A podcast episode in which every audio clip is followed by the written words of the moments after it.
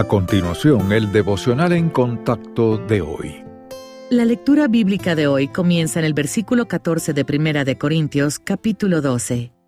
Además, el cuerpo no es un solo miembro, sino muchos. Si dijera el pie, porque no soy mano, no soy del cuerpo, ¿por eso no será del cuerpo? Y si dijera la oreja, porque no soy ojo, no soy del cuerpo, ¿por eso no será del cuerpo? Si todo el cuerpo fuese ojo, ¿dónde estaría el oído?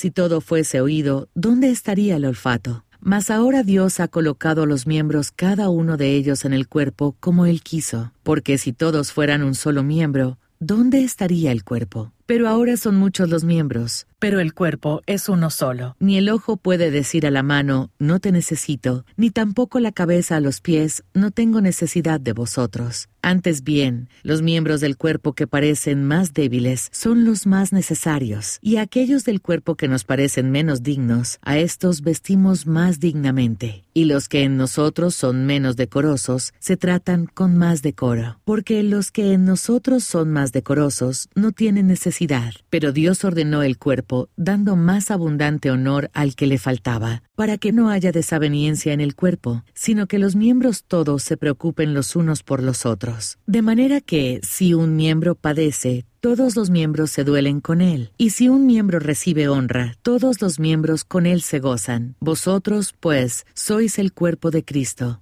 y miembros cada uno en particular. Y aún nos puso Dios en la iglesia primeramente apóstoles, luego profetas, lo tercero maestros, luego los que hacen milagros, después los que sanan, los que ayudan, los que administran, los que tienen don de lenguas. ¿Son todos apóstoles? ¿Son todos profetas? ¿Todos maestros? ¿Hacen todos milagros? ¿Tienen todos dones de sanidad? ¿Hablan todos lenguas? ¿Interpretan todos?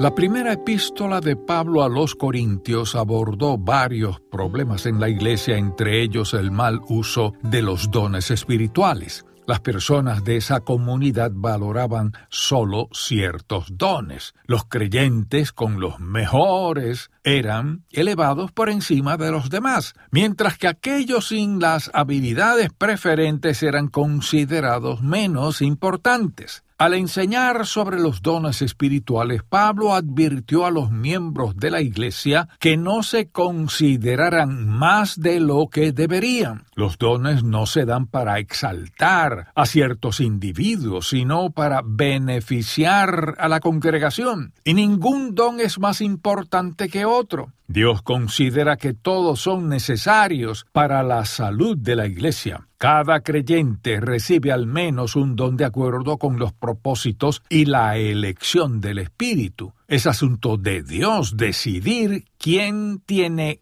qué capacidad. Debemos tener cuidado de no asignar un valor indebido a ciertos dones. Tampoco debemos poner un énfasis injustificado en los dones como una forma de evaluar la madurez espiritual o de medir la importancia de alguien en la Iglesia. Dejemos de lado cualquier idea preconcebida sobre el valor de los dones espirituales y celebremos, en cambio, cómo Dios crea cada cuerpo local de creyentes. Nuestro Padre Celestial coloca a sus hijos donde pueden ministrar a través de sus dones y también ser bendecidos por otros que hacen lo mismo.